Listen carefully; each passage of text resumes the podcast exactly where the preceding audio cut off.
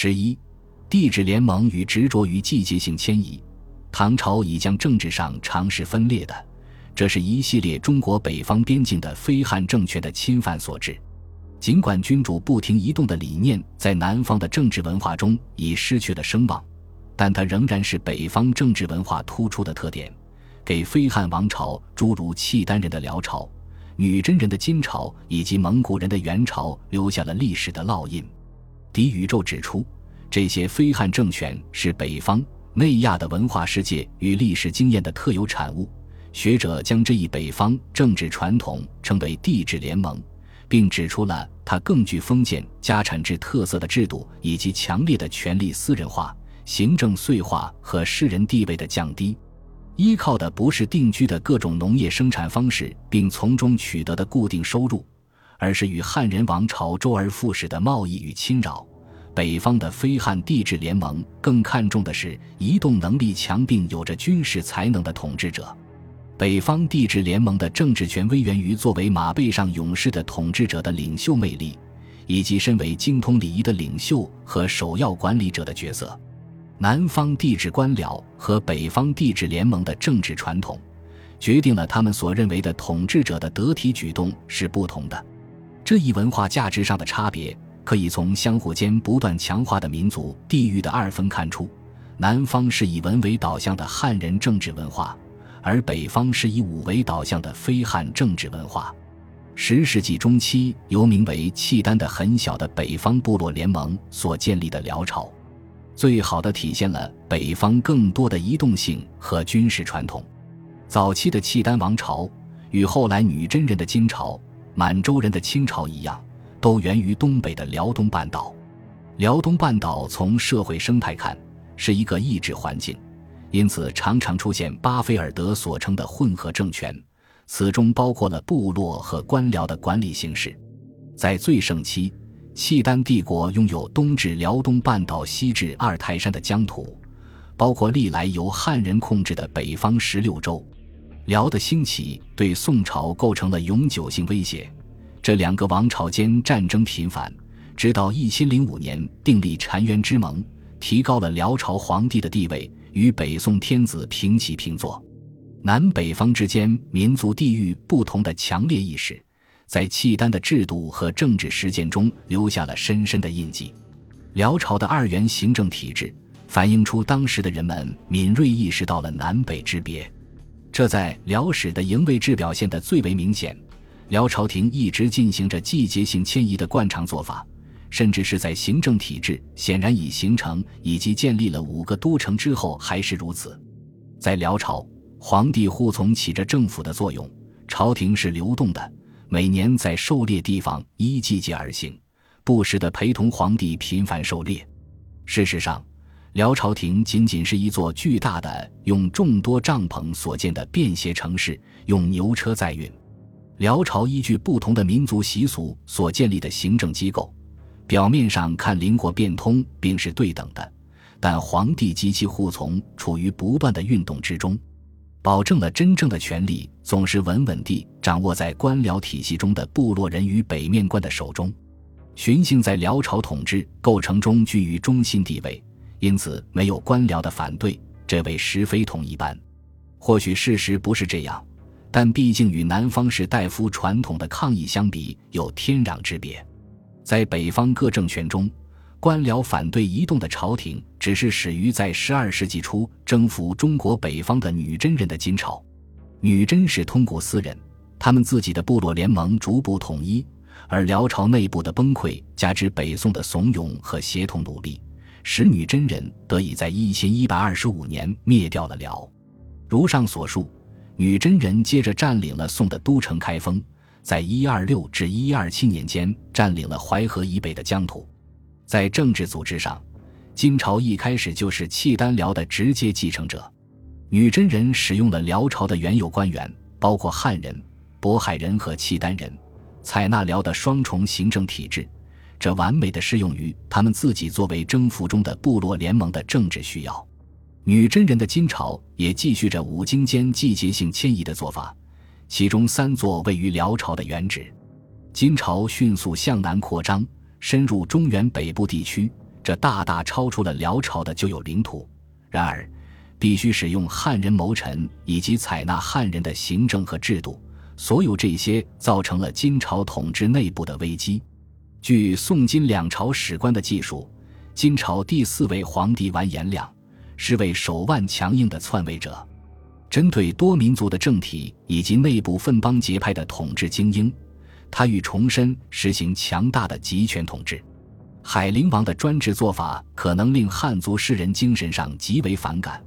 但这些做法却与帝国的统一和家产制统治极为一致。汉族官员和官僚统治方法颠覆了女真部落贵族的政治特权，从而增强了海陵王自己的权力。因此，海陵王乐于赞助汉文明。然而，接下来的皇帝金世宗赞成文化本土主义。世宗有赖于女真权贵的支持，登得大位。这些人既反对海陵王针对南宋的持续不断的战争，也反对海陵王迎合汉人的种种做法。因此，这位新皇帝的首条政令是一千一百六十二年从长江撤军，并且很快与南宋媾和。此外，他发布一系列谕旨，要扭转海陵王不受欢迎的汉化。世宗的文化壁垒政策意在安抚那些支持他继位的保守权贵以及契丹部落势力。有次海陵王下达进攻南宋的动员令，由于这些部落势力拒绝并造反，行动流产。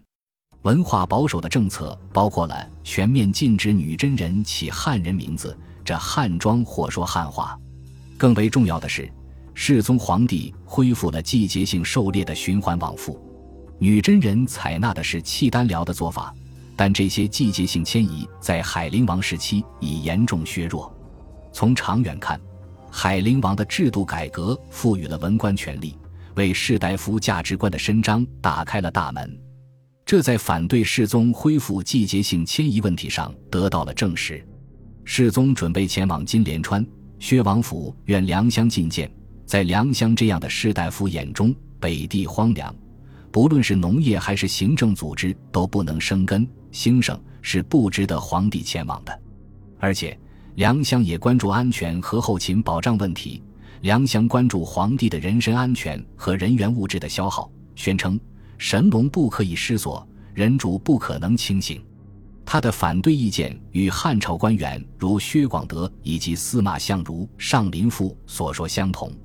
然而，梁相的主张与以前的反对类型相比，有一重大的相异之处。他反对契丹季节性迁移的传统，揭示出了移动性与游牧活动间日益紧密的联系。梁相反对季节性迁移。最后一点在于金朝在地理。民族以及整个民生都与辽明显不同。至言之，如梁乡所见，寻衅活动仅适合于较不富庶的来自北方的游牧民族。事实上，寻衅已拥有了强烈的民族地域色彩。官僚反对季节性迁移，道出了金朝自身一些内在的紧张，不仅是在官僚的文和君主的武之间，而且也在北方的非汉方式和南方的汉人方式之间。在以畜牧为基础的游牧和定居的农业的理想世界之间，以及他们相应的政治文化之间，一方面是帝制官僚模式，皇帝为中心，居住在固定的都城，领导着由受过经典教育的文官和仪礼专家充任的农业官僚机构；而另一个是帝制联盟模式，取决于一位移动的、被一群紧密团结的忠诚部落同仁和政治谋臣相伴左右的君主。现代专家正确的提醒说，将由北方人所建立的政体视作与定居的汉人所建立的稳定帝国不同的游牧帝国是错误的，因为中国的游牧邻邦没有一个是纯游牧的。话虽如此，游牧和定居农耕之间的对比，很显然成了有启发意义的框架。透过此，南与北、文与武以及汉人与非汉间的差异，不仅得以表达。而且被制度化了，在元朝，这种差异继续作为内在紧张关系的一个来源。其实，所有中国内地在元朝统治之下得以统一，并且是作为一个更大的世界帝国的一部分。季节性迁移肯定是蒙古政治活动的重要组成部分。蒙古的社会经济与女真的混合经济相比，更接近于纯粹的游牧，这促使现代学者在蒙古人的元朝和契丹辽的种种活动之间进行了广泛的比较，包括朝廷的频繁迁徙、狩猎和频繁出游，给蒙古大汗的私人护卫灌输了纪律，以及蒙古政权初期的中央政府，本质上是皇帝的侍卫跟随其君主，不论君主在任何地方落脚的要求。大汉自己的随从是一个极度扩大了的阿银勒，这是游牧营帐和蒙古游牧经济的基本生产单位，由有着自己毡帐和牲畜的大家庭组成。在受到威胁时，数个阿银勒可以暂时联合形成一个古列岩，由毡帐和套车环绕而成的营地。整个元朝，蒙古大汗在两个都城间分配时间，在每年阴历二三月，他们离开主要的都城。大都向北经过约二百英里，到达位于内蒙古草原的夏都、上都。阴历九十月，他们返回大都以度秋冬。蒙古人每年移居上都，避开炎炎夏日，通过打猎活动再续与部落精英的联系。汉族士人当然反对这些季节性迁移，强调他们公开的军事的一面。赵天林向忽必烈书言。供职于金朝或元朝的士大夫，用他们自己对于为政之道的认识，批评来自北方的非汉的这些更具军事表现形式的活动。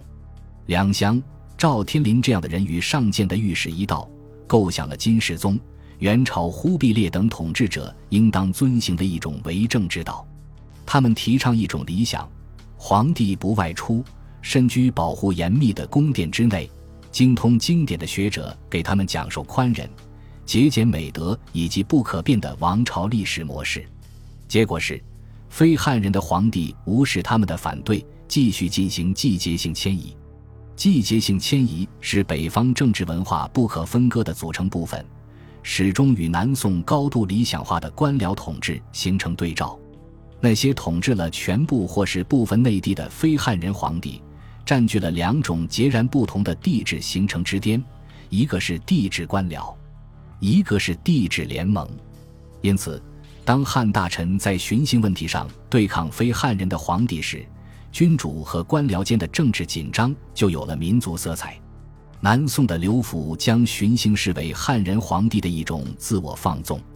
然而，梁乡、赵天林和御史们的教化话语。所代表的是试图阻止民族王朝统治和权力，在这一脉络中，寻衅自身充斥着民族意义。本集播放完毕，感谢您的收听，喜欢请订阅加关注，主页有更多精彩内容。